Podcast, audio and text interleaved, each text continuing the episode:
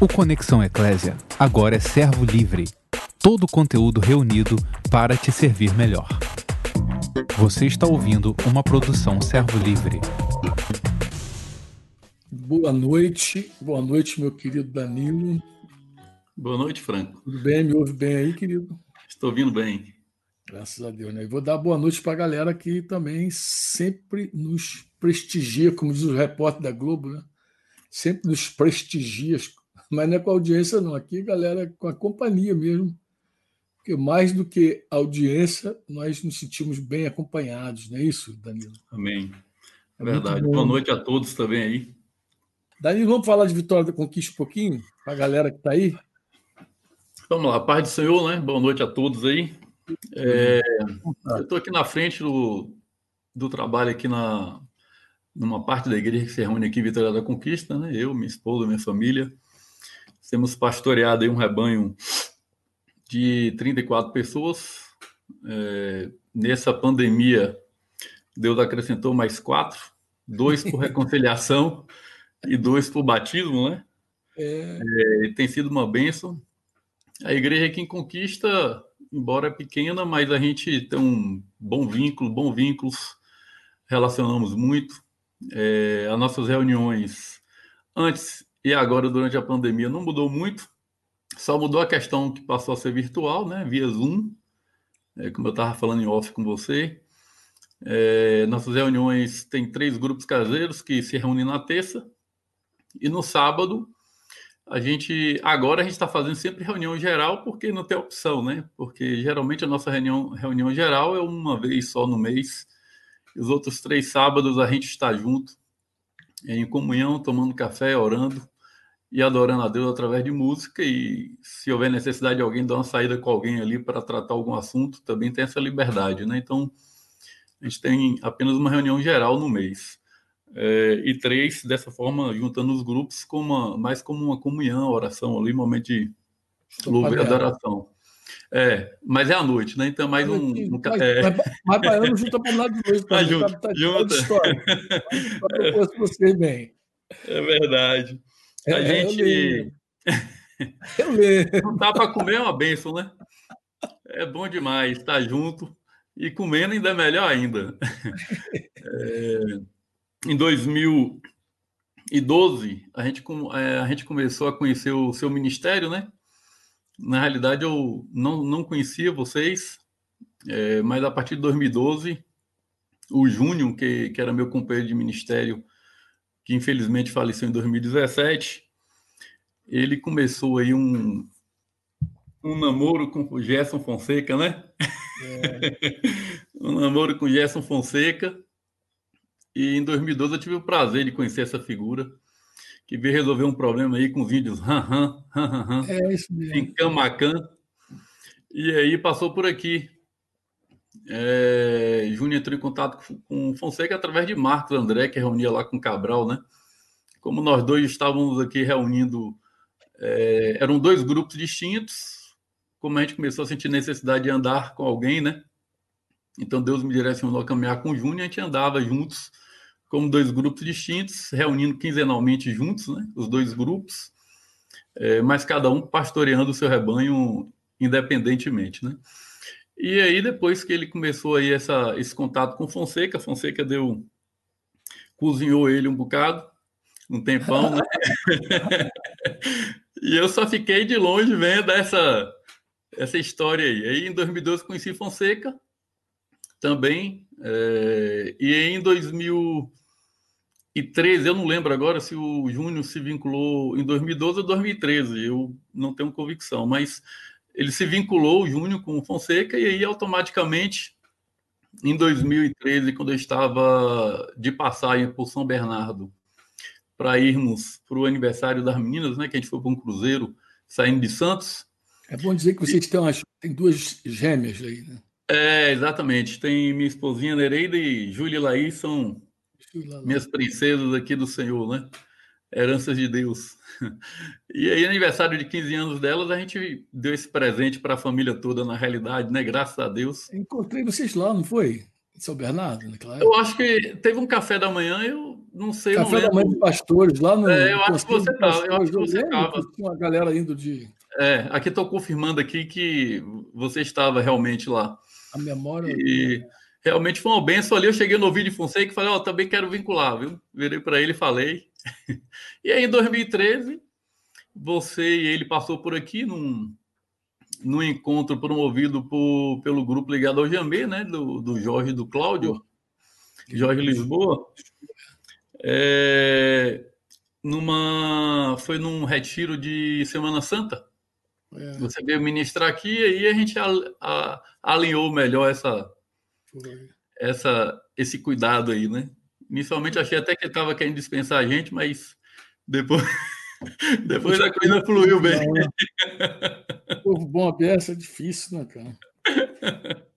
Mas é uma bênção poder estar sendo cuidado por você, né, através da, da vida do Fonseca.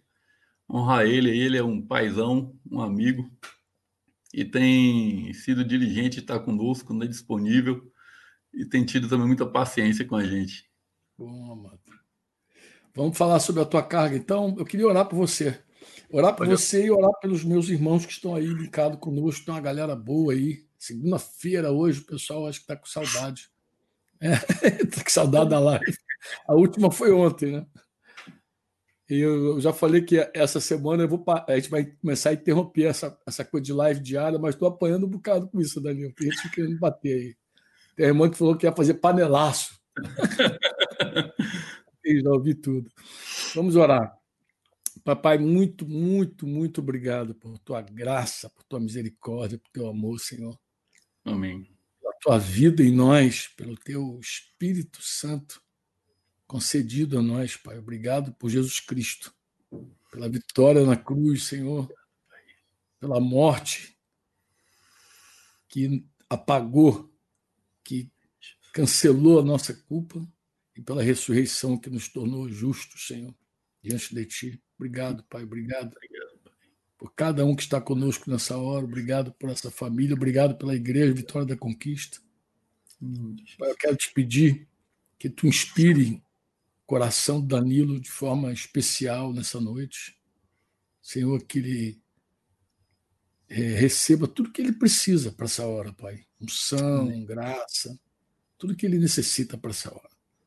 E da mesma forma eu peço, Pai, por todos os nossos queridos que estão nos ouvindo agora e que vão ouvir essa palavra em algum momento, Senhor, lá para frente no futuro.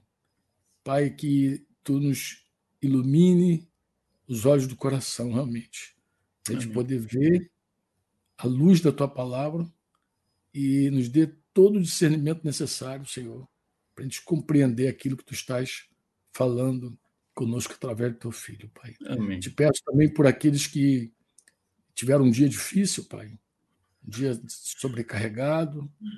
Sabe que cada dia é um dia, tu disseste isso, Jesus.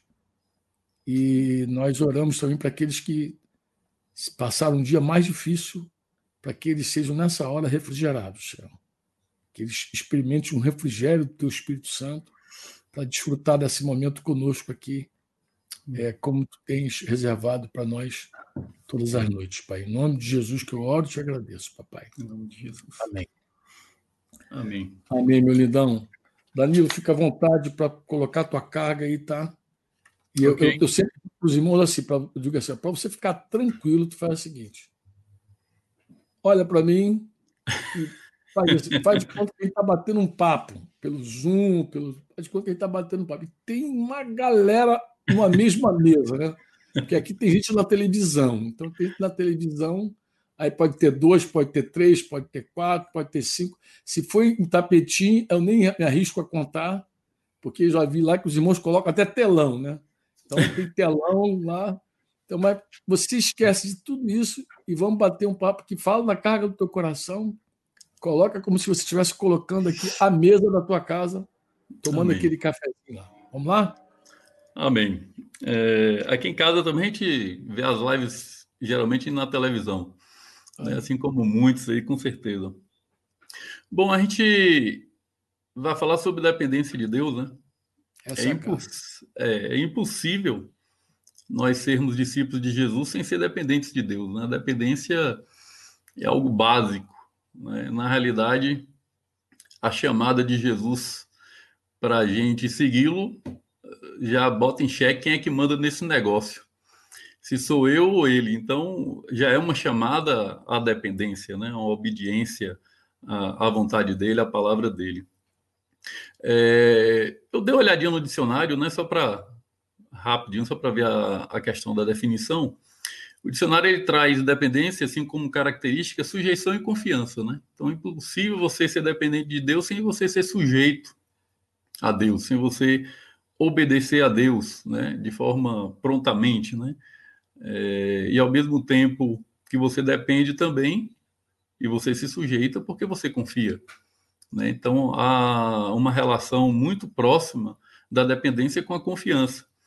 Tem um texto aqui que eu peguei como base, que é o texto de Provérbios 3:5, que fala o seguinte: Confia no Senhor de todo o teu coração e não te estribes no teu próprio entendimento. Então, a gente precisa de fato confiar no Senhor de todo o nosso coração e não ficar seguro no nosso próprio entendimento, mesmo porque nossos, nosso entendimento ele é falho, ele é superficial, né? E o Senhor ele nos chama para manter uma, uma vida com Ele em obediência, em confiança, porque Ele sabe o que é melhor para nós, Ele tem o melhor para nós, né? E a gente precisa realmente viver uma, uma vida com o Senhor em dependência total com Ele, né? É, eu estava meditando, quando a gente pega a vida de Adão e Eva, se a gente for analisar Satanás, quando manteve aquele diálogo ali com, com Adão e Eva, é, na prática eliminou, é, eu, poderia, eu acho que a gente pode dizer assim, eliminou a confiança né, de Adão e Eva, no mínimo na palavra que Deus tinha dado, né? Falando que realmente eles não morreriam.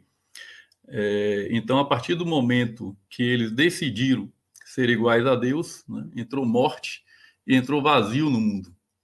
A partir desse momento, o homem ficou sem Deus e, como ele foi criado né, para se relacionar com Deus, ficou esse vazio.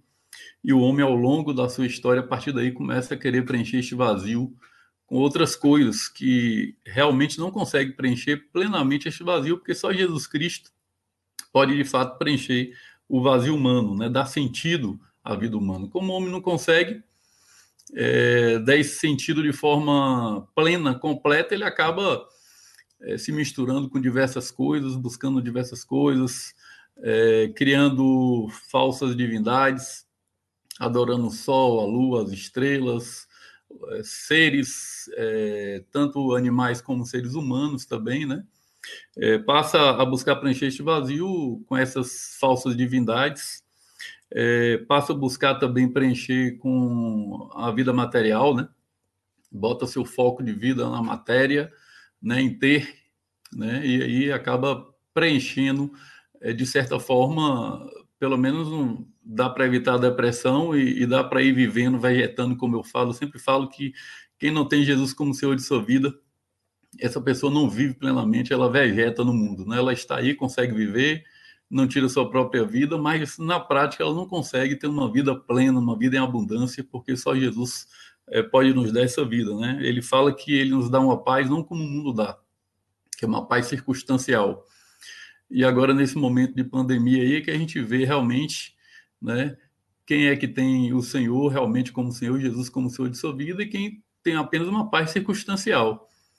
Porque se a gente tem uma paz circunstancial, quem tem uma paz circunstancial neste momento deve estar aí realmente em parafuso, né, sem chão, é, totalmente sem equilíbrio neste momento diante dessa, dessas incertezas, né, que está aí sobre, sobre, a, sobre o mundo, sobre as nossas vidas aí em geral. Mas como a nossa certeza não está nesse mundo, está em Cristo, então o meu viver, o meu viver é Cristo, morrer é lucro. Então, se estamos vivos, é Cristo, se morrer é Cristo do mesmo jeito, então a gente está tudo na, é, na certeza e na alegria e na tranquilidade nesse sentido, né? Então a gente não tem nenhum. O máximo que pode ocorrer é a gente morrer. Amém, glória a Deus. Vamos para a glória, vamos estar com o Senhor e vamos ver as coisas verdadeiramente como elas são, né? E não de forma aparente, como a gente vê neste momento. Então, a gente, nesse ponto, a gente está na tranquilidade. É, se você quiser interromper algum momento, fique à vontade aí, viu? É, mas após a queda do homem, aqui a gente retomando um pouco, Deus ele nunca abandonou né, a raça humana. Eu fico me perguntando por que, que Deus destruiu essa cambada toda, né? Que a gente não presta. Mas ele desejou, decidiu nos amar, a gente não entende muito, mas ele nos ama e esse amor que nos constrange né, a segui-lo, a continuar com ele. E ele encontrou pessoas no mundo após a queda de Adão e Eva que desejaram ele, né, como Noé, como Abraão, como Jacó, Isaac, José, Moisés, entre outros aí que a gente poderia estar citando, né? Pessoas que viveram uma vida de dependência do Senhor, né? Que, que preferiram confiar no Senhor. Se a gente pegar aqui uma característica de Noé rápida, né? A própria construção da arca, que está lá em Hebreus 11, 7, né? É, a construção da arca, Deus deu uma, uma ordem a ele para construir uma arca em um local seco e que não havia nem chuva ainda e Deus falou que ia inundar tudo. Então, a, essa relação de Noé com Deus foi de total dependência, ainda que ele não entendeu nada. Vou pegar carona. É, já que você falou do, de Noé pré-diluviano, hum. acho que o primeiro cara que a gente encontra assim, a, a, fala da relação de Abel, mas um cara que me chama sempre a atenção ali é Enoque. Enoque hum. é uma figura interessante também, né? Porque Enoque, pelo que a gente entende, ele nem experimentou a morte, né, cara? É verdade. Ele, deu tanto de Deus, viveu uma vida tão extrema com Deus que Deus tomou para si, né? Aí é vai lá, segue, explica o Noé. Eu peguei algumas figuras mais com. É, pegando mais alguns fatos mais extraordinários em termos de sobrenaturais na Terra, no, no caso do dilúvio, por exemplo, da chuva, né, que eu estou pontuando em, em relação. Tem vários outros homens aí que a gente pode pegar, lógico, que tiveram essa relação com Deus, como você falou de Enoque, né? É, Noé, na realidade, Deus é, parecia uma loucura, né? Construiu uma arca que inundar tudo, não tinha nem chuva, né? Como é que inundar, né? Então, realmente ele confiou no Senhor e não se apoiou no seu próprio entendimento, né? E era um entendimento válido até se a gente for analisar, mas ele confiou naquele que estava dizendo que ia inundar todas as coisas, né? E ele construiu a arca e salvou a família dele ali, né? E Deus começou um novo povo não adiantou muito, não, porque o povo se perdeu de novo, né? De certa forma. Mas ali deu continuidade à raça humana ali. É, depois a gente, pegando Abraão também, na saída da Mesopotâmia, né? Quando Deus dá uma ordem a ele para sair do meio da sua terra, do meio da sua parentela, e vá para uma terra que eu te mostrarei, terra que manda leite e mel. Não sabia nem para onde, nem onde era, nem para onde ir, né? E totalmente guiado pelo Espírito de Deus, confiado na palavra de Deus, né? Ele foi sem saber para onde ia. É, não é à toa que ele é tido como o pai da fé, né? É, na própria entrega do filho, né, na entrega de Isaac, é, se a gente for analisar também, ele foi um ato de fé, um ato de confiança, de dependência total de Deus, porque a promessa estava em cima da descendência dele, né? E a descendência estava em Isaac. Ele sabia que Deus era poderoso para ressuscitá-lo se fosse o caso, né? Então, uma confiança total não ser uma dependência total de Deus. É, se a gente saltar um pouco, se a gente for para Moisés, por exemplo, né, Moisés, lá em Hebreus 11, 23, fala que ele preferiu ser maltratado junto com o povo de Deus do que usufruir prazeres transitórios do pecado. Né? Ele preferiu não ser príncipe do Egito e se tornar escravo. E depois Deus usa ele de forma tremenda né, no, no, nesse processo histórico conhecido como Êxodo é, para libertar o povo hebreu né, da civilização egípcia e tira com mão de ferro, né, colocando coluna de fogo para deter os egípcios, abrindo o Mar Vermelho ali. E quando Moisés passa, né, logo depois o mar fecha em cima do, do exército do faraó, matando vários militares aí. Então, na realidade, a gente vê realmente uma relação total de dependência, de crer naquilo que ele não está vendo realmente, né? Porque a abertura do mar deve ter sido algo extraordinário e tremendo, né?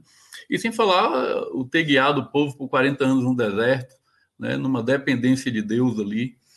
É, inclusive, ele acaba não entrando na Terra Prometida, né? Por conta de uma insatisfação com, com o povo hebreu que ficava o tempo todo ali, povo de dura serviço, volta e meia murmurava, lembrava do Egito, né? esquecendo dos milagres, da bênção de Deus derramada sobre ele diariamente, com maná, né, com as codornizes, tudo isso, e o povo ainda continuava é, se lembrando, se lembrando é, do Egito, se lembrando do Egito aqui, até representando o mundo, né? E Deus fez grandes coisas através da vida de Moisés. É, se a gente for para o povo de Israel, porque Deus estabeleceu uma aliança com o povo de Israel lá em Abraão, né? É, o povo de Israel, enquanto ele estava dependendo de Deus, ali dependente de Deus, eles encontravam paz e prosperidade. Né? Viviam uma vida tranquila, uma vida no Senhor. Mas volta e meia eles achavam é, que Deus não era suficiente, começava a querer se apoiar no, no, no próprio conhecimento deles, no próprio entendimento. Queria muitas vezes fazer a coisa na força humana, e aí Deus ia pesava a mão sobre eles, e eles acabavam é, se, é, acabavam ficando em ruína, em destruição, muitas vezes caindo na mão de povos estrangeiros, por diversas vezes, como assírios, babilônios, né?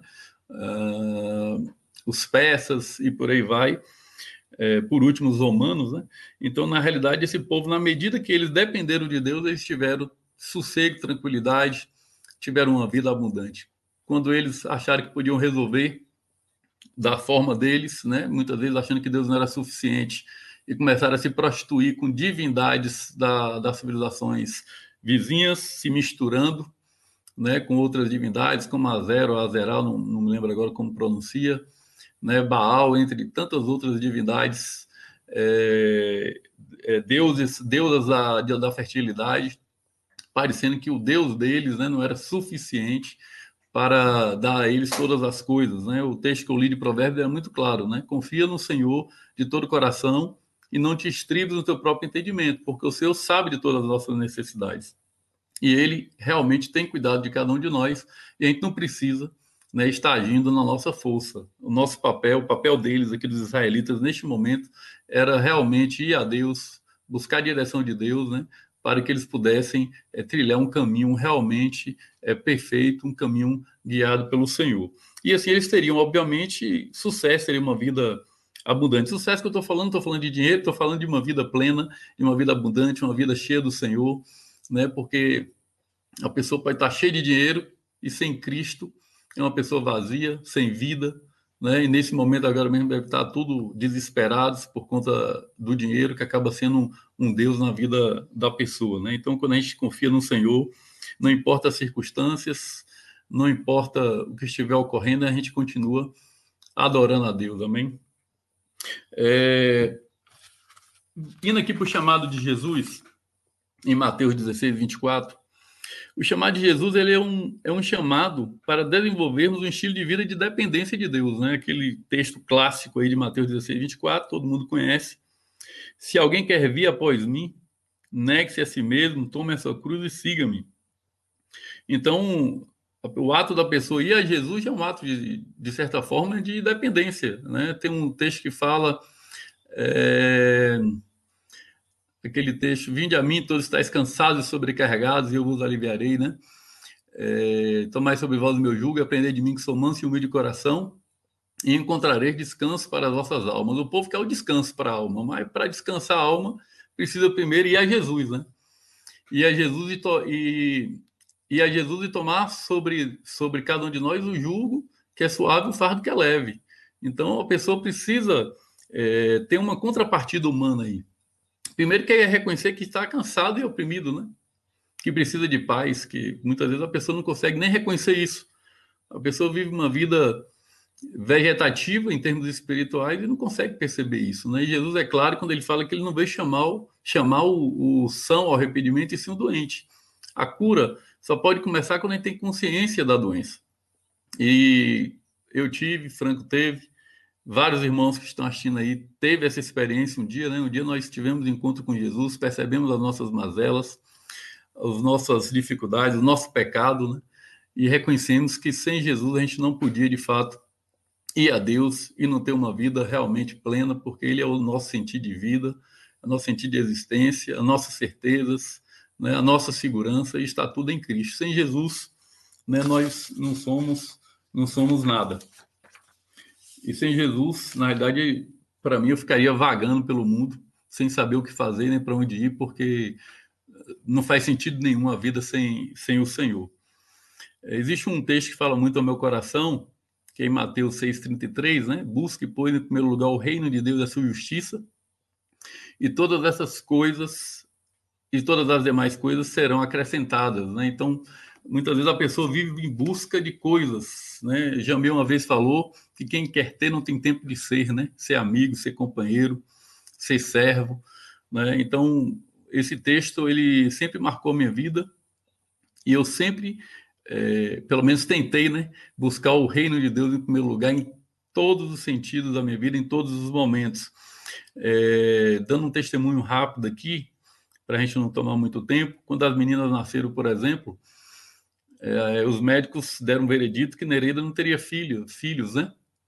E eu confiava em Deus que ela teria sim, ela inclusive não queria casar. E eu falei com ela que não, que eu tinha certeza que ela teria filhos. Inclusive eu queria dar um nome que todo mundo acha ridículo, né, feio, que é Dídimo, né? Dídimo Tomé. E eu depois eu fui chegar à conclusão que Deus me deu foi uma revelação, porque eu nem pensava em gêmeos, né, em gêmeas.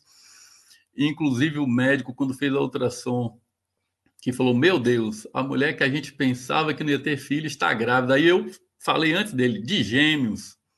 Falei antes dele, não sei porquê, não me pergunte, não lembro, não sei por que eu falei, não pensava nisso, né? E realmente estava grávida de gêmeas. E depois de algum tempo, não sei se dois, três anos depois, eu fui ver o nome, o significado e vi que significava gêmeos. Então, na realidade, Deus me deu foi uma revelação, né?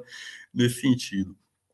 É, dentro dessa questão de dependência, por exemplo, quando eu eu fiz meu curso de História, né? eu sou professor de História, eu fiz licenciatura em História na universidade, mas não fiz para ser professor. Né? Eu não queria ser professor, era tímido, é, praticamente não abria muito minha boca né? na sala de aula, com vergonha. Até hoje eu tenho algumas dificuldades, né? não, vou, não vou mentir para vocês, é, mas Deus vem ao longo desse, desse tempo quebrando isso, porque a minha própria profissão que Ele me deu né? É, ajudou nesse processo mas eu queria, eu fiz o curso de história para ser vendedor propagandista. Eu tinha um emprego praticamente certo na Che, né, que é concorrente da Baia, da Xerig do Brasil, que era para ser representante, é, vendedor propagandista, é o termo correto. Aquela figura que entra lá com a, com a malinha na mão, no consultório, você às vezes fica chateado porque o cara está tomando seu lugar e demora às vezes lá dentro, né? Mas era o que eu queria. Eu tinha um irmão que trabalhou na Baia, outro na Xerig do Brasil e era algo que eu queria. Né? E nesse, nesse, em 1999, eu fui o único que passei em todas as salas da, da seleção da Cheia, inclusive fui o único que fui a Salvador para conhecer a, a gerência geral lá em Salvador. E estava tudo certo para no ano, porque foi em dezembro, é, no início do ano eu ser contratado por essa empresa. Só que em dezembro eu já tinha feito uma, uma inscrição do concurso do Estado para ser professor. E eu fiz obviamente, as provas sem muito interesse, né? Porque o que eu queria mesmo, como eu falei, era ser vendedor propagandista. E quando a gente foi para Natal, no, no, em janeiro de 2000, é, lá em Natal, eu orei falei com Deus: Deus, o que, é que tu queres que eu seja? Tu quer, você quer que eu seja professor ou quer que eu seja vendedor propagandista? E eu não queria ser professor. E automaticamente Deus colocou no meu coração para ser professor.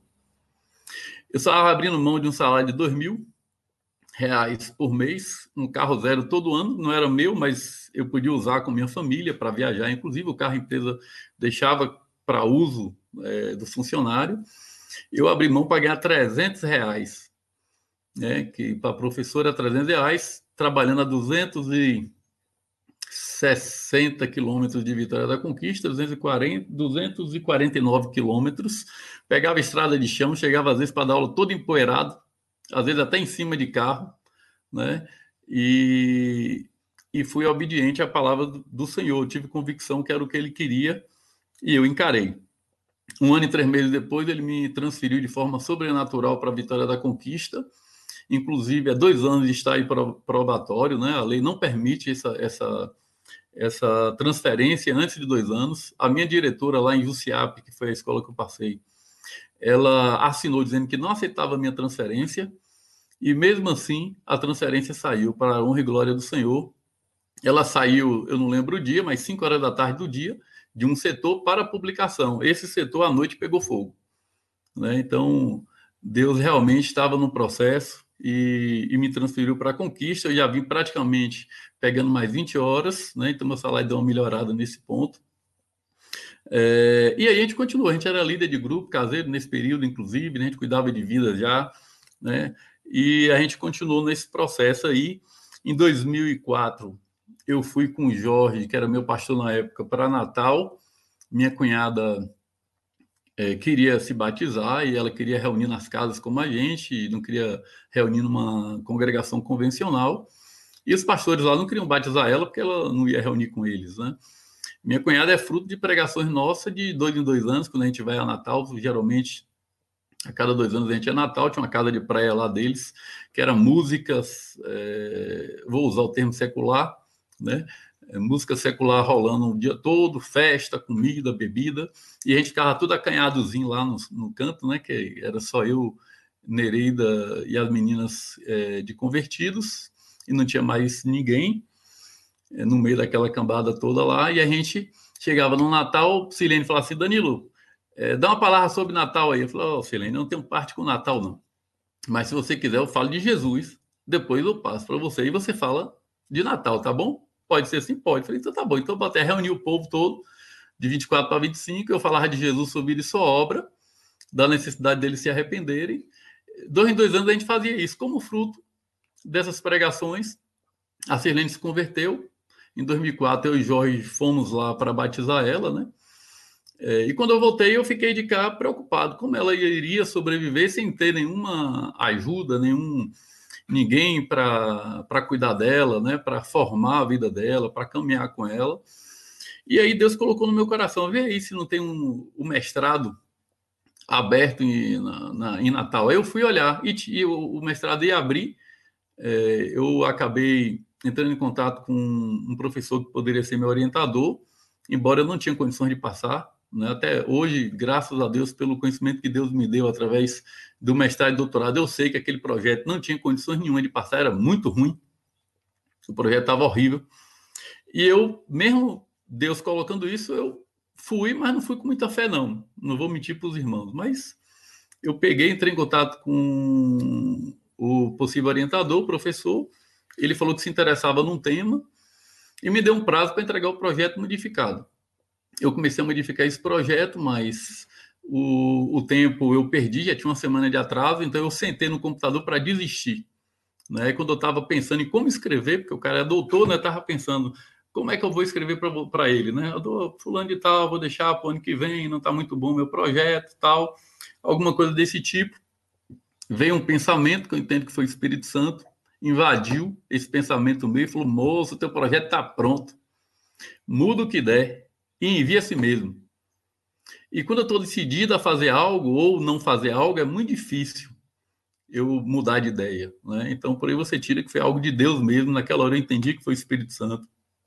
Puxei os livros, comecei a mudar o projeto e enviei. Aí, quando eu enviei, um tempo depois, esse orientador falou que eu era um forte candidato e esperava que eu fizesse a inscrição. Ou seja, eu estava aprovado. Faltava Nereida. Nereida entrou em contato de última hora. A professora, para aprovar ela, fechou uma vaga do doutorado. Ela tinha duas de doutorado e uma de mestrado. Só que a de mestrado tinha alguém como eu, né? Que já estava certo para entrar. Aí ela fechou uma de doutorado e abriu outra de mestrado para aprovar a Nereida. Coisas do Senhor, porque ou ia a família ou não ia ninguém. E aí, em outubro, se alguém falasse, Danilo, em janeiro você vai mudar para Natal, eu ia falar, você está doido. Mas foi o que ocorreu. Em outubro a gente estava em Vitória da Conquista. Em janeiro a gente estava mudando de Malicuia para Natal, enviados por Deus através do mestrado, tudo pago pelo Estado da Bahia e foi uma benção. Lá, obviamente, tivemos algumas dificuldades iniciais, mas através de Silene, que tinha muitos contatos, a gente começou a pregar, as pessoas começaram a converter. Quando a gente saiu de lá um ano e meio depois, deixamos uns 12 irmãos batizados e confirmados em Cruzeta, que era 200 quilômetros de Natal, que a gente ia lá quinzenal, né? Está com esse irmão, deixamos um líder formado, que hoje é pastor lá na localidade. E em Natal deixamos quatro irmãos, né? E um deles é meu, é meu sobrinho, que é pastor hoje, todos eles dois são todos dois ligados ao Vince, né? É, e aí, em 2012, a gente tinha várias palavras que Deus ia tirar a gente da cidade. Em 2012, é, Nereida virou para mim e falou assim: amor, é, abriu uma abriu o doutorado aqui em Vitória da Conquista, foi o primeiro doutorado da cidade. E aí eu faço porque Deus não vai tirar a gente daqui. Eu falei, oh, amor, se Deus vai tirar é com ele, mas a gente tem que fazer as coisas onde a gente está plantado. Então, faça o doutorado aqui. Ela falou: tá bom. Ela fez, passou, eu fiz. Quando eu não tinha condições, eu passei, né? Deus foi lá e me aprovou no mestrado. Quando Deus tinha me dado alguma condição teórica para passar nesse doutorado, por exemplo, eu fui reprovado. E, na realidade, me reprovaram por conta das publicações que eu não tinha. Mas foi coisa de Deus, porque, na prática, quando ela foi aprovada, é, ela escolheu uma orientadora brasileira, a gente não sabia que tinha um estrangeiro, e a gente tinha uma palavra que Deus ia tirar a gente do país. Né? Eu nem acreditei muito, não vou mentir para vocês, entrou no ouvido e saiu no outro. Mas, como eu sou.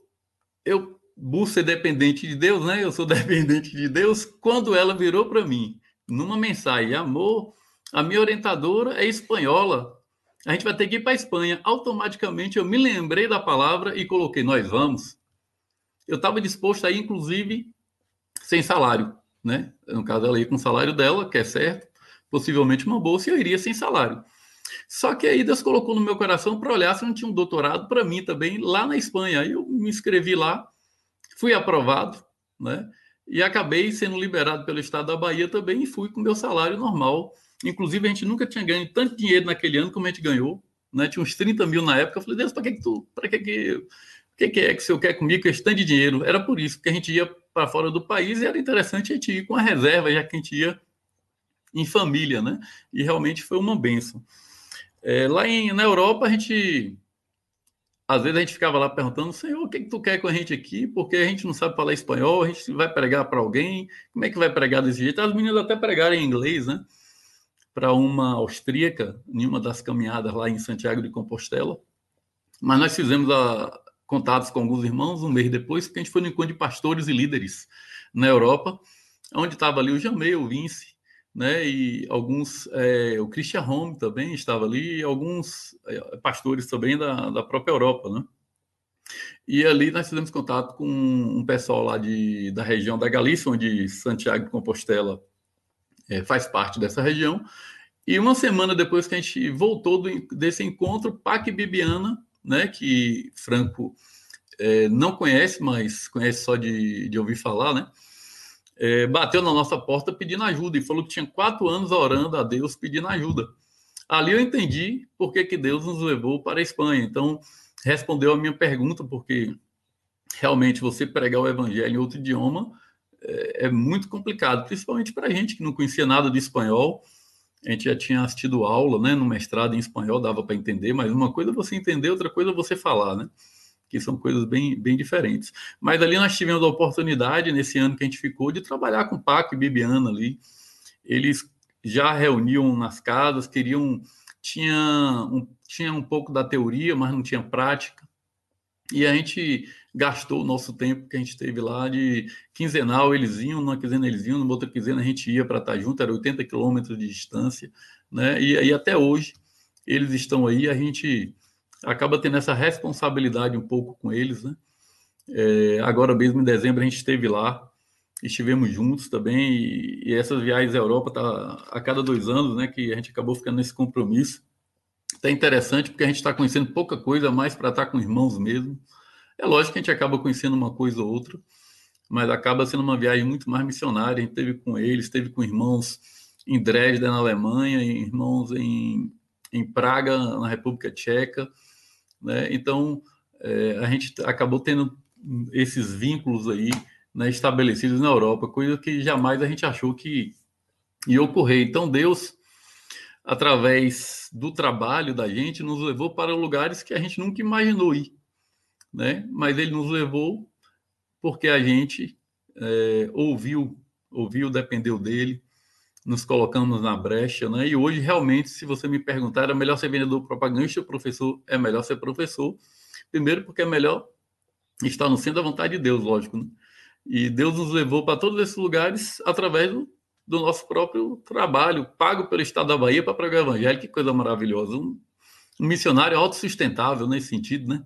Que Deus sustenta a gente através do nosso trabalho. Então, é, tem sido uma bênção. E aí, para encerrar, é, em 2017, eu estava, a gente passou três meses na, na Itália, né? É, é lógico que a gente saiu para alguns lugares, foi quando eu defendi minha tese de doutorado lá em, em Lugo, né, em, na Espanha. A gente ficou três meses lá e a gente teve a oportunidade de fazer algum, o jejum de Daniel. Embora o jejum de Daniel é, modificado, né? Modificado, mas essa, essa, essa quarentena que nós estamos passando aqui, nós passamos praticamente um tempo na Itália também, só saindo para andar, para comprar alguma coisa no mercado e na casa, né? Quando a gente teve a oportunidade de pregar também para o Mauro ali, a Daniele, né? Que era um casal, que foi o Mauro que me ajudou na cidadania criamos um vínculo de amizade e a gente acabou pregando para ele, né? Mas até hoje ele não se converteu, não. Mas pelo menos nós lançamos, lançamos a semente. Ali em 2017, Deus falou comigo sobre o meu pastoreamento, porque eu era assim, eu dava uma palavra para a pessoa. Se a pessoa quisesse viver, vive. Se não quiser, né? Deixava ela lá de lado para não não achar que estava vivendo porque eu estava lá, aquele chato tá vindo lá toda hora falar comigo a mesma coisa. Em 2017, Deus me puxou a orelha lá na Itália e, e falou sobre o meu pastoreamento, né? E fala, é, em relação a voltar realmente a pastorear como eu sei que eu devo pastorear, e a partir daí eu vim de lá convicto, né? A pastorear como o Senhor quer de fato, e a gente vem fazendo isso, e a gente tem colhido bons frutos né, desse pastoreamento. É árduo, é difícil. Meu companheiro faleceu, eu fiquei só. Eu falei, mas Deus, quando eu quero fazer a coisa certa, tu levou meu companheiro, e eu fiquei sozinho, né? Muito mais difícil pastorear da forma correta sozinho, né? Tem uns casos assim bem cri-cri, né, Frank? E ser sozinho não é um negócio muito bom, mas infelizmente, por enquanto, eu estou sendo obrigado a, caminhar dessa forma, né? mais aberto para um companheiro e para Deus enviar um companheiro em nome de Jesus. Bom, seria isso aí. Deus, Deus abençoe e obrigado pela, pela oportunidade, né? Obrigado você, Daniel. Obrigado você pela, por ter repartido com a gente essa reflexão, e não só a reflexão, é, também compartilhar um pouco da tua vida, contar a tua história aí, tua vida. Agora eu queria costurar um pouco em cima do que você falou. A resenha é comigo, tá? Pode ser? Pode, vai. Me suporta aí, fica à vontade também. Se precisar interromper, levanta a mão assim, fala que eu vou, vou, vou dar, uma, vou dar um toque aqui em algumas coisas que eu ouvi que eu achei muito legal do que você disse, tá? e vou falar também o que eu penso sobre algumas coisas. Bem, em primeiro lugar, é, quando a gente fala de dependência de Deus, Danilo, eu sempre penso também, e, e, gostei do teu exemplo quando você usou a situação de Adão e Eva, porque eu acho que tudo começa ali mesmo, sabe? Ali Deus criou um casal uma, um, dependente, mas eles optaram pela independência. Então hoje a gente conhece gente que depende de Deus e gente que tenta, vou te falar assim, tenta ser independente de Deus. Por que tenta ser independente? Porque a grande verdade é o seguinte: é, é como, como Jesus falou com Paulo, é duro recalcitrar contra os aguilhões de Deus. Porque a grande verdade, Danilo, a grande verdade é que todos nós, conscientes ou inconscientes, dependemos de Deus. Escolhemos viver uma vida independente para fazer nossas escolhas, tomar nossas decisões, né? viver uma vida alheio à vontade de Deus, não saber o que Deus quer. Então, nós somos independentes no que diz respeito à vontade de Deus, a gente não quer. Mas nós somos ainda dependentes de Deus. Ainda dependemos dele. Uma multidão de gente hoje dependeu. Sábado que passou agora, a gente faz, faz aquela live do, dos solteiros, né? Das perguntas e respostas. E aí, uma alguém fez uma pergunta assim: o que, que significa viver é, na graça de Deus? O que, é viver na graça de Deus? Eu falei, o que, significa isso? falei, ó, o, o drama não é viver ou não viver. O drama é o seguinte, Danilo: o drama é que conscientemente conscientemente, nós não reconhecemos que vivemos na graça. Mas se você parar para pensar, tudo é graça de Deus. Estar vivo uma graça de Deus. Respirar uma graça de Deus, né? Comer uma graça de Deus. Teve, eu vi, eu li alguma coisa que alguém escreveu nesses dias aí falando é, de um, não sei se é verdade, não sei se é fake o negócio, mas alguém que, que é, ficou triste quando o médico trouxe a conta do, do, respirador que ele usou, né? E o médico falou assim, poxa, não fica triste não, você usar esse respirador lá na Itália, algum canto desse da Europa, era 500 euros, parece, o aluguel, o, o, uso. E ele falou, eu não estou triste por isso não, estou triste porque eu sempre respirei de graça, nunca paguei um centavo para respirar, e agora, e nunca agradeci a Deus por respirar. E agora eu estou pagando 500 euros, porque esses dias eu precisei de algo para me ajudar a respirar. Quer dizer, eu passei a vida inteira respirando, que já no senhorzinho, velhinho. Passei a vida inteira, acho que isso, isso mesmo, o texto dizia que ele tinha mais de 80 anos.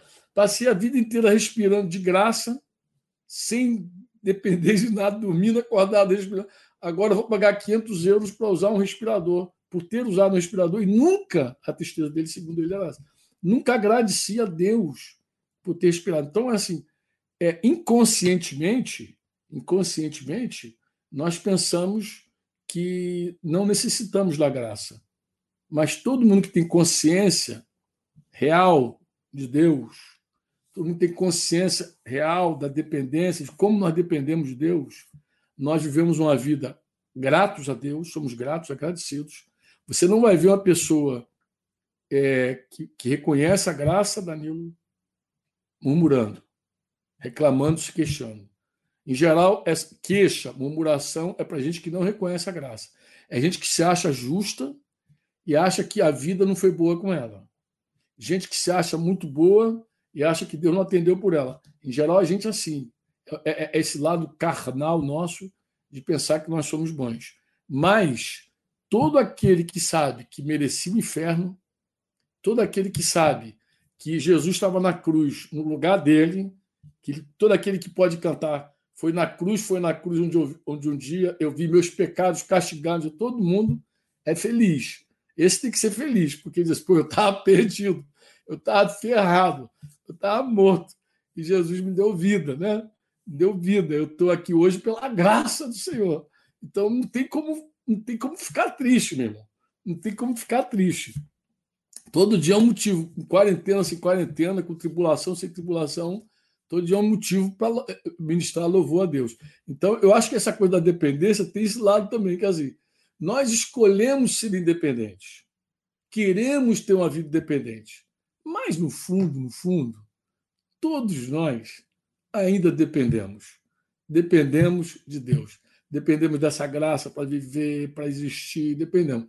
Um dia se um de nós, uma dessas pessoas que estão aqui nos ouvindo, for condenada, não foi porque faltou amor de Deus, misericórdia de Deus, mão estendida de Deus. Foi porque você recusou isso.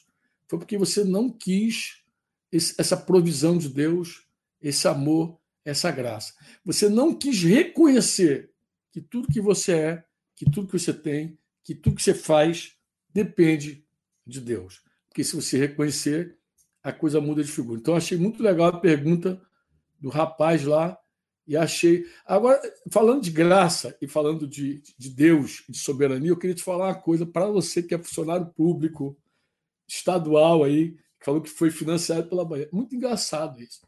Há vários anos, há vários anos, um rapaz que está entre nós, hoje é um pastor querido, mas ele era ele, ele cria que Deus chamou ele para obra missionária, desde novinho. Desde os 15 anos, 16 anos, ele queria ser.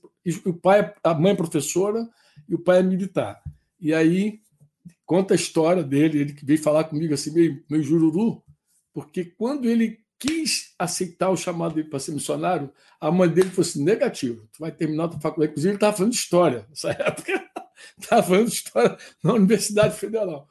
Negativo, tu vai fazer coisa nenhuma, tu tu vai ser missionário, tu vai viver de esmola, não. Tu vai, tu vai ter o seu salário, teu emprego. Tá, tá, tá. E ele veio falar comigo, falar comigo triste. Falei, cara, tu vai dizer assim para tua mãe, tua mãe e teu pai, tu assim, é assim que eu vivo. É, é assim que a senhora vive. As pessoas pagam impostos. Imposto, a pessoa paga imposto a quem recebe imposto. Honra quem deve honra, imposto quem deve. Então as pessoas pagam imposto. A maioria não paga alegre, não, paga triste. Se pudesse, nem pagava. E com esse dinheiro que o Estado recebe, que o município recebe, que o governo federal, a senhora recebe. Então a senhora recebe de um dinheiro que as pessoas nem têm alegria de dar. E o missionário já não é assim. O missionário recebe um dinheiro que as pessoas têm alegria de dar. As pessoas vão lá e dão com alegria. Mas, no fundo, no fundo, diz para ela assim: tudo é Deus. Tudo é dele. Porque dele, é por meio dele e é para ele. Eu, eu, eu tenho, por exemplo, um pastorzão muito querido meu, que quando ele estava nativo ainda da Força Aérea, eu falei: por que, que tu não larga esse negócio e vem, cara? Ele demorou um pouquinho, acho até que ele não ouviu que Deus estava chamando ele. Em suma, ele acabou sendo reformado, né? acabou sendo reformado, mas ele serve a Deus integralmente. Eu sei que ele sempre se dedicou a Deus de coração, como você, como tua esposa, mas um dia, hoje Deus tem usado a, a, o estado da Bahia. Eu quero falar até assim com ousadia e intrepidez para vocês, tá? Mas vocês que são consagrados a Deus, tenham atenção, porque um dia Deus pode dizer assim: larga tudo isso aí. E vocês vão continuar, vai mudar nada, porque o patrão de vocês segue sendo a mesma pessoa, é Deus. Quando eu vejo um cara assim, é, que reclama do trabalho, tem gente que reclama do trabalho para caramba. Um discípulo deve ter aí na Bahia também, não é só no Rio. Cantos, deve ter alguém na Vitória que fala assim, pô, meu chefe, não sei o quê. Eu sempre dou o mesmo conselho. É, Danilo, eu digo assim: muda de, muda de patrão sem mudar de emprego. Eu digo assim, e a pessoa diz, mas como assim? Como é que eu vou mudar de patrão sem mudar de emprego? Eu falei, é simples, você para de trabalhar para o homem e começa a trabalhar para Deus. Porque se Deus começar a ser o teu patrão, ele ajusta tudo. Inclusive, ele vai te pagar. Ele vai decidir teu salário, ele vai te, ele vai te prosperar, ele vai fazer tudo. É só trabalhar. Você acredita que tem gente, Danilo, tem gente agora que está nos ouvindo, que vive da obra e não vê Deus. Tem gente que vive da obra, integralmente na obra de Deus, e não vê que Deus é o patrão realmente. Acha que é o homem, acha que é, o, que é, que é, que é a junta de missões, acha que é a instituição, acha que é a, a, a base missionária, e, e nunca vê que Deus de fato é o patrão. Como é que eu sei disso? Pela maneira como trabalho, entendeu? Tem gente que não se dedica de todo o coração a fazer como para Deus, né? Porque quando a gente trabalha para Deus, disse Paulo também, a gente faz de todo o coração o Senhor, não faz para homens, sabendo que dele vem a recompensa. Então, falando de dependência, você depende de um jeito ou de outro, nego velho. Você depende tanto de uma forma como depende de outra forma. Não mudou nada. Segue dependendo, tu e tua casa. Aí. E que Oxalá dependa cada vez mais da graça do Senhor. Uma outra coisa que eu ia falar é o seguinte: é, quem é que deseja viver dependente do que Deus fala? Jesus falou, Jesus respondeu a Satanás com um texto das Escrituras lá, de Deuteronômio, né? quando o diabo falou: se tu és filho de Deus, transforma essas pedras em pães, ele falou assim: nem só de pão o homem viverá, mas de toda a palavra que procede da boca de Deus. Então, assim, é, eu, eu, eu, hoje me brotou isso com muita força pela manhã, porque Denise leu rapidamente um devocional que ela iria compartilhar com algumas irmãs. É, de, de, uma leitura que ela está fazendo. Eu falei assim, poxa, Denise, que coisa interessante. E eu, eu anotei na hora, falei, deixa eu anotar isso, que me veio uma inspiração. Quem é que de, quer depender? Eu nem linkei na hora que a gente já está aqui. Quem é que quer depender de Deus? Quem é que quer depender da palavra de Deus? Quem é que nem só de pão virá, mas toda a palavra que procede da boca de Deus. Você sabe que eu já fiz uma análise assim, Danilo? Tem gente que come o pão que está à mesa. Amém. Mas tem gente também que come notícias. Tem pessoas que acham que tem que comer notícia, comer notícia, comer notícia, comer notícia, comer notícia. Tem gente que assiste jornal da manhã, da tarde e da noite, está cheio de notícia. E as notícias mudam. Elas são efêmeras, elas são passageiras. A gente nunca sabe. Eu falei agora na reunião dos pastores que eu tinha à tarde, com a pastorada aqui da, de Curitiba, eu estava dizendo, né? O irmão falou: agora é lei, Franco, botar máscara aqui agora é ter muita de máscara. Eu falei, ah, já descobri isso. Descobri eu não vejo notícia, mas Denise saiu, foi lá, viu que tá, que a única que não estava fantasiada era ela. Só eu que estava sem máscara, estava de máscara. Eu falei, pô, Denise. Aí um cara no elevador falou assim: é, agora é lei, tem que usar máscara aqui, é lei Curitiba, agora é lei, tem que usar máscara, tá bom. É, mas eu brinquei, falei assim com eles, irmão, tu vê que tudo muda, né? Uma hora tem que usar, outra hora não tem que usar. Em suma, as notícias são assim, muito mutáveis. Quem se alimenta disso é uma dieta muito cruel. Porque a palavra de Deus, olha que coisa interessante, ela é imutável. A palavra de Deus não muda. Ela é imutável. Fica à vontade para levantar o dedo assim, eu sei que tu quer falar alguma coisa. Fica aí, tá? Quer falar? Então fala, meu filho. Não. Na realidade, assim, eu tenho consciência de que tudo que nós temos, né, e tudo que viermos a ser ou ter é de Deus, né? E Deus é que é o provedor de todas as coisas. Quando a gente falou que do Estado, eu estou falando que Deus usou né, ah. o nosso trabalho, porque ele que, ele que nos, não é o Estado bem que paga nosso salário, é o Senhor, a gente tem essa consciência, né? Em relação a, ao que você falou que todos são dependentes, né? Está um pouco dentro daquela questão do governo natural e governo moral de Deus, né? Naturalmente, Deus governa todas as coisas. A pessoa pode falar que ela é ateia, mas se ela pular de cima do viaduto, ela vai cair por causa da lei da gravidade que Deus criou. Então, ela, obviamente, ela depende, né? Ela é. depende de Deus, ela não tem como fugir disso, ainda que ela nem crê em Deus, ela, ela depende. Mas moralmente eu só governo a igreja, é uma questão pessoal, né, de cada um se colocar nessa, nessa condição, como eu falei, né? É, mas é só isso aí. Não, mas tá jóia. Eu, sei, eu tenho plena convicção de que vocês sabem que depende de Deus. Eu quis pegar carona, porque eu acredito que, como a gente está aqui edificando uma galera, né? Aqui estão dizendo para mim que tem 325 conexões, 330 conexões. Mas se tiver pelo menos uma televisão em cada casa, são 600, 700 pessoas. Depois mais gente vai ver. Então eu falei, não vou perder essa carona aqui o Danilo.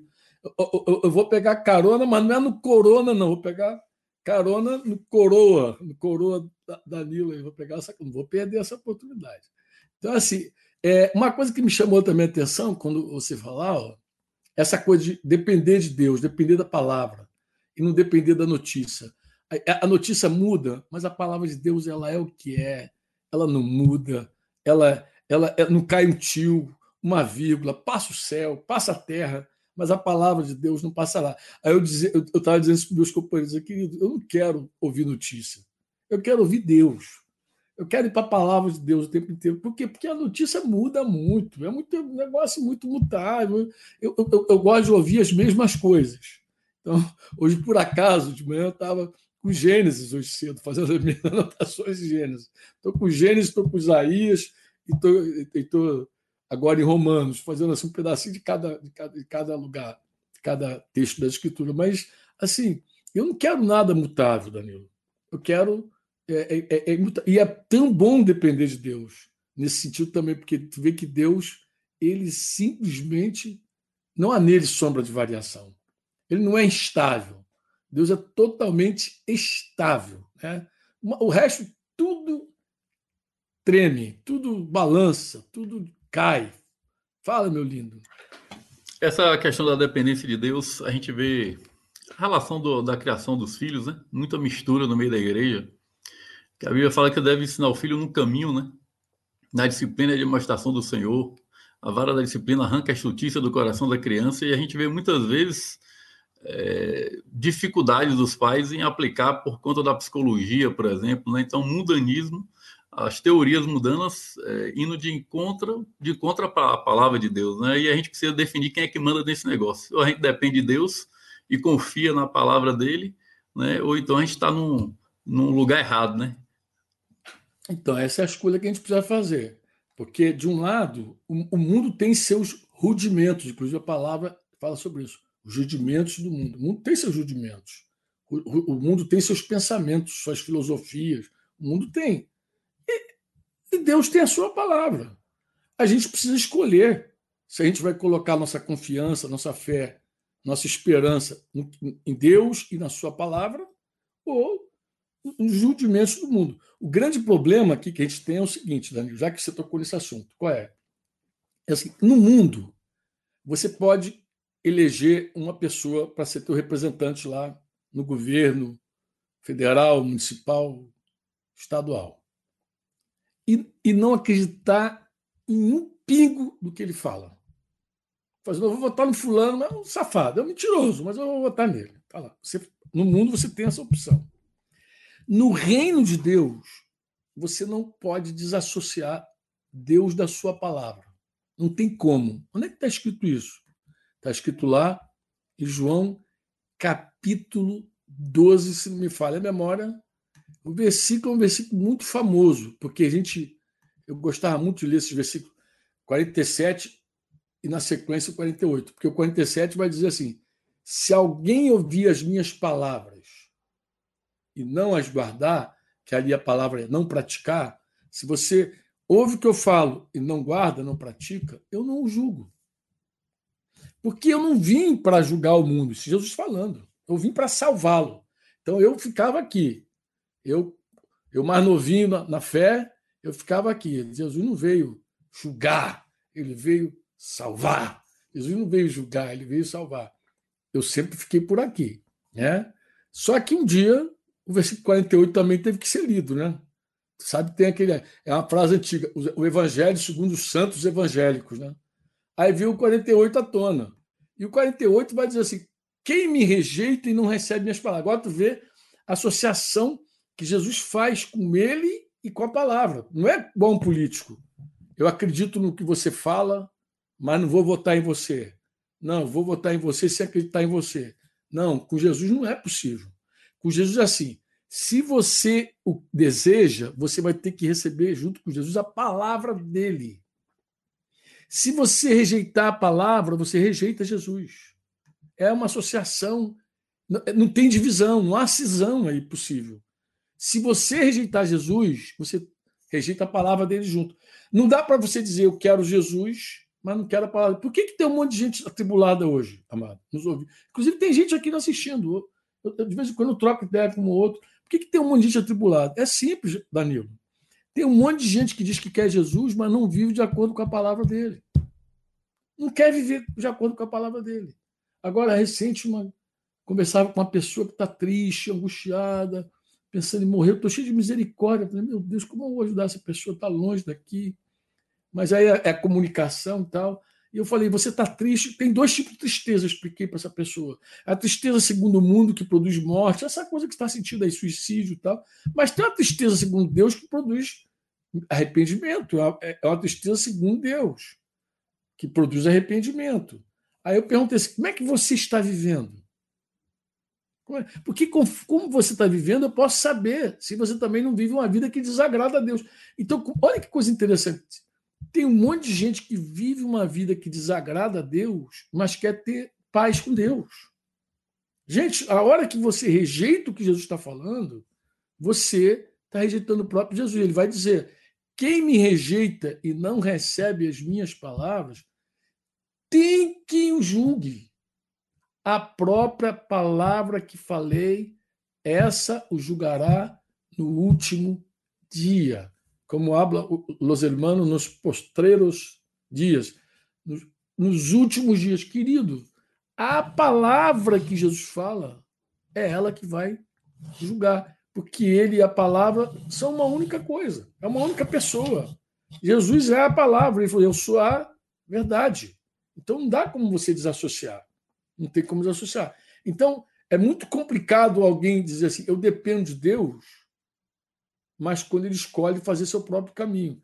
Você depende de Deus porque você a tua vida depende dele.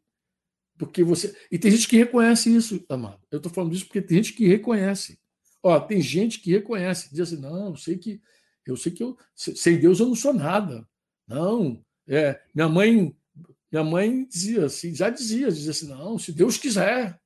Ela já sabia, não, mas se Deus não quiser, eu não vou, tá bom. Você já sabe que você depende de Deus. Agora, você escolheu viver uma vida dependente de Deus? Você depende de Deus para é, dirigir sua vida? Você depende de Deus para criar seus filhos? Você depende de Deus para fazer escolhas? Você depende. Como é que eu sei que alguém depende de Deus? Aí sim, porque ele anda conforme a palavra de Deus. Era aí que eu ia chegar. que eu queria chegar você anda de acordo com a palavra de Deus. Então você tem gente que, mesmo com o discurso do eu dependo, e tem gente que tem. Tem gente que tem consciência mesmo, Danilo. Tem gente que diz assim, se é Deus, eu não sou nada. Vai lá para o sertão lá, para ver. Discurso é igual. Ah, Maria, Ave Maria. Deus me livre, sem Deus eu não sou nada, Deus é tudo, Deus é tudo. Aí tem falando assim, fala, Deus é tudo. Tá? Ele até concorda, não, se Deus, Deus me livre, se ele tirar a mão de mim, eu morro. Verdade, mas será que é só isso que Deus quer que a gente tenha consciência? De que a gente respira por Ele? Ou Deus espera que a gente viva uma vida de acordo com a vontade dele?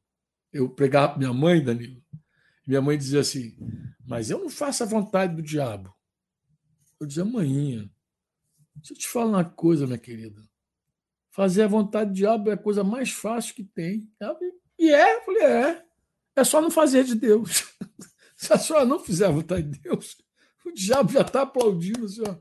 Já está aplaudindo, porque o, o, é, o grande compromisso é esse. Todos dependemos. Quer gostemos, quer não gostemos. Um dia, até fiz essa pergunta. Acho que vou terminar meu pensamento falando sobre isso. Pode ser? Posso falar uma coisa aqui um pouco aparentemente fora, fora do, do fora do esquema aqui? Posso falar? Vai lá, vai lá. É, eu, eu, até perguntei isso, eu comecei isso com os pastores hoje, que eu falei assim, é interessante, às vezes a gente ouve uma, uma, uma, uma às vezes a gente ouve uma, uma expressão, a gente cita muito Filipenses 2, 10, 11. Eu acho que vai, vai fechar esse nosso tema hoje, Danilo, essa reflexão. É assim. Eu, eu perguntei para os irmãos, perguntei para um grupo também é, de discípulas que estão vinculadas com o Denise aqui em Curitiba. Esses dias fiz uma reunião pelo Zoom, perguntei. Falei, o que, que significa dizer, como a gente cita Filipenses direto, capítulo 2, versículo 10, que diz: Para que ao nome de Jesus se dobre todo o joelho, nos céus, na terra, debaixo da terra, e toda língua confesse que Jesus Cristo é Senhor, para a glória de Deus Pai. O que, que significa dizer isso? Né? E aí eu, eu, eu fiz a pergunta. Teve um irmão que falou assim, ah, isso me remete imediatamente à volta de Jesus. Hum. Uma outra pessoa escreveu para mim, é, isso me faz pensar em Romanos 10, 9. Como assim? Não, se com tua boca confessar Jesus como Senhor, se teu coração crer que Ele está vivo, te ressuscitou dos mortos, será salvo. Ah, mas o que, que Paulo está querendo de fato dizer? Paulo está querendo dizer o seguinte: aí vou terminar falando isso e a gente vai orar. Vou pedir para você orar, tá, Danilo? Mas vou, vou ter, preciso dizer isso para vocês que estão em casa, ligadinho conosco. O que, que Paulo estava dizendo aos filipenses? Na verdade, ele estava dizendo a mesma coisa que ele falou aos romanos, no capítulo 14, no versículo 10 e 11. Né? Quando Paulo está lá corrigindo aquele problema lá, lá da igreja, porque uns comiam e o que comia tudo desprezava aquele que não comia, e o que não comia as coisas, que era a dieta era diferenciada, julgava aquele que comia. Paulo, quando está corrigindo aquele problema, ele faz a seguinte pergunta no versículo 10: Você, porém, por que, que julga seu irmão? Romanos 14, 10. E você, por que despreza seu irmão? Por que, que um julga, por que, que o outro despreza? Porque, em geral, é assim, Danilo. Quando eu não faço alguma coisa e você, na tua liberdade, faz, eu te julgo.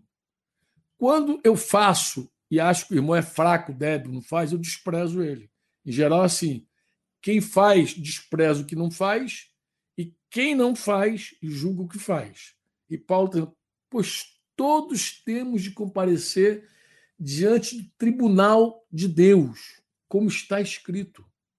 Por minha vida, diz o Senhor, diante de mim se dobrará todo joelho toda língua dará louvores a Deus. Paulo está falando aqui aos Romanos o que ele já tinha dito lá aos Filipenses. Ele está repetindo Isaías. É verdade, ele está citando Isaías 45, do 23 ao 25, que de novo vai dizer: Por mim mesmo tenho jurado, da minha boca saiu o que é justo, a minha palavra não tornará atrás, diante de mim se dobrará todo o joelho, jurará toda a língua de mim, se dirá: Então somente no Senhor a justiça e força até que virão. Assim, quer você creia, quer você não creia, que nós, além de dependermos para viver da vida, nós deveríamos também depender dos conselhos de Deus e da vontade de Deus. Essa é, é, é isso que o Danilo quis dizer com toda a mensagem dele. O resumo dele é esse: você deveria viver uma vida totalmente dependente de Deus. Escolha fazer a vontade de Deus. Decida estar no centro da vontade de Deus, mesmo que seja para ganhar menos, sair de 2 mil para 300 reais. Decida. Decida ouvir o que Deus tem para você, mesmo que você sair da tua cidade para voltar, depois sai de um estado para o outro, sai de um país para o outro. Esteja com Deus. Esse é o melhor lugar para estar. Desse, mesmo que você não creia que isso é possível, mesmo que você não acredite no que a gente está falando, eu quero te falar uma coisa antes de você dormir hoje, em nome de Jesus.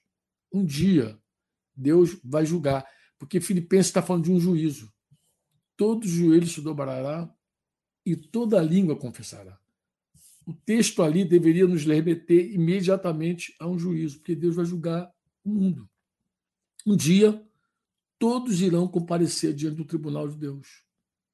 Porque nós temos uma vida que não é nossa, que não pertence a nós, e nós fazemos dela muitas vezes o que a gente bem entende. Temos um corpo que não nos pertence e bagunçamos com o nosso corpo. A gente faz o que bem entende com o nosso corpo. Mas um dia prestaremos contas a Deus. Bom seria se você nos ouvir hoje se arrependesse e falasse: Eu não vou viver uma vida independente de Deus de forma consciente. Eu digo de forma consciente, porque pode ser até que na, de maneira inconsciente alguém faça algo que não é o que Deus queria. Não era o plano de Deus. A gente entende. Eu, eu creio que Deus, mais do que a gente, entende isso. Mas é muito triste quando você vê alguém deliberadamente no pecado. É muito triste. Então, eu, eu queria te dizer algo mesmo de coração. Você que está em casa, olha, eu estou muito à vontade aqui, tomando meu chazinho, batendo um, papo com meu amigo Danilo. Ele está em Vitória da Conquista, eu estou aqui em Curitiba. Eu queria te dizer isso antes de dormir. Pensa nisso com carinho. A, me, a melhor coisa que existe é depender de Deus, tanto naturalmente, como moralmente, como espiritualmente. Dependa dele em tudo. Ele, ele vai te guiar. Outra coisa, se você é um cristão, sabe que isso é verdade, eu quero te falar, não desanima, porque na escola de Deus, ele te ensina a depender dele. Na escola dele, ele vai te ensinar a depender dele de um jeito ou de outro. Vai aprender. Vai doer um pouco, eu te confesso, mas você aprende. Tá? Nessa escola, todo mundo aprende. Tá? Você vai vai viver, vai, você está vivendo com Jesus. Um dia você entregou tua vida a Jesus de verdade falou, tu é o meu Senhor, e ele tomou você na mão dele, pode certeza, não vai te faltar nada. Como cantor, tem cantado meu amigo Flecha, dizendo, Salmo 23, se o Senhor é meu pastor, de nada tenho falta, eu vou agregar, não vai te faltar nem disciplina, nem varada no bumbum, não vai te faltar nada. Pode ter certeza, não vai faltar nada. Quando eu digo nada, é nada. Tu não vai sentir falta de nada. Tu, não vai, tu, tu vai ver que Deus te supre em tudo, até na correção, nos puxões de orelha. Então tenha paz com o Senhor. Fui costurar aqui, falei para caramba, mas, eu, mas esse assunto teu me inspirou também, Danilo. Me inspirou muito, tá? Eu, eu quero é, te agradecer, meu filhão, tá? Tá me ouvindo aí? Oi, oi, oi, oi, oi. Oi, estou ouvindo. Tá ouvindo. Agora eu estou te ouvindo. É, eu, eu quero te agradecer, muito obrigado por ter aceitado o meu convite de estar aqui. Minha proposta era passar por todas as cidades onde a gente tem trabalho, onde a gente tem obra ali, onde a gente tem irmãos queridos, né? Eu sei que você está conectado já com vários outros irmãos de Brasília. Tem uns carinhas aí que vivem até aí, visitando direto aí, Vitória da Conquista. Tem umas, umas cabeças que gostam da tua terra, gosta do maná dessa terra. Verdade. Verdade. Mas eu quero mandar assim, um, um abraço grande para a igreja que está em Vitória da Conquista. Tá? Grande beijo no coração. para os baianos de uma forma geral. Tem irmãos de Salvador aí ligado com a gente aí. E eu quero te pedir para orar. Orar para quê? Orar para que Deus nos traga assim, uma revelação, uma consciência, Danilo, de que nele a gente não só. Seria tão bom que a gente não dependesse apenas inconscientemente de Deus, seria tão bom se a gente tivesse uma consciência plena dessa dependência, né? de ver o amor de Deus, a bondade de Deus na nossa vida, ver como Ele tem cuidado de nós. E como diz aquela canção antiga, nele você pode confiar. Seria tão bom, né? O que, que você acha? Muito bom, né? É antiga, década de 80 aí, né? É... Eu acho. Quem, quem, quem, dera Deus hoje nos entregasse uma alma, né? Se alguém hoje Verdade. pudesse se render a Jesus aí, mesmo na sua casa, confessasse Jesus, se alguém pudesse dizer assim, não, eu quero viver assim, eu quero viver para a glória de Deus, estou cansado de governar minha própria vida, estou cansado de tomar minhas próprias decisões, não quero mais ser o dono do, nem do meu nariz, nem da minha orelha, nem da minha cabeça. Eu quero que Jesus seja o meu dono. Seria tão lindo se você é pudesse é fazer essa oração aí junto com o Danilo. E Jesus ser o teu Amém. dono, teu Senhor, teu amo, teu tudo. E você viver só para depender dele. Vamos orar, Danilo? Amém. Vamos orar. Por nós, meu. Pai, queremos te adorar, Senhor, te glorificar e te exaltar. Queremos te agradecer pela oportunidade de estarmos aqui, de ter estado aqui falando do Senhor. Pai, que a tua palavra possa cair nos corações aí, Amém. possa ter caído como palavra revelada, não como letra que mata, mas como espírito que vivifica. Pai, queremos te pedir que teu Espírito Santo trabalhe nos corações, que essa palavra, Pai, venha cair em terra fértil e venha achar espaço, e venha gerar morte e ressurreição para ti, Deus, para o louvor da tua glória, que só possa ter alcançado vidas, ou possa ainda alcançar vidas através dessa palavra, Senhor. Deus, em nome de Jesus, Pai, que cada um que está aí ouvindo, possa, Senhor Deus, ter plena convicção do amor do Senhor, possa estar sentindo o amor do Senhor nesse instante, Pai, em suas vidas, o toque do Senhor. Pai, assim como um dia cada um de nós que já te conhecemos, que Pai, recebemos esse toque, mudamos de vida, e o Senhor mudou a nossa história, que é a mesma coisa que o Senhor fizeste conosco, que o Senhor faça, Pai, com cada um que está ouvindo nesse instante, Pai. Aqueles que não têm forças, Deus, para fazer essa entrega, que o Senhor possa estar trabalhando no coração, assim como um dia o Senhor trabalhou no meu. Pai, que cada um deles possa abrir a boca agora e te pedir forças, Deus, para mudar de vida, para ter um encontro genuíno contigo, para mudar, Pai, de atitude. Deus, em nome de Jesus, Pai, como igreja do Senhor, nós queremos ministrar sobre a vida de cada um que está aí, Senhor. Que possa ter um encontro genuíno contigo, aqueles que já tiveram, que possam ser fortalecidos no Senhor. Pai, que essa palavra possa, Senhor Deus, achar espaço no coração deles também para fortalecer a fé, para que eles possam, Pai, cada dia estar mais comprometidos com o Senhor, com a tua palavra, Senhor Deus, com o teu senhorio, Deus, para o louvor da tua glória. Pai, queremos te agradecer.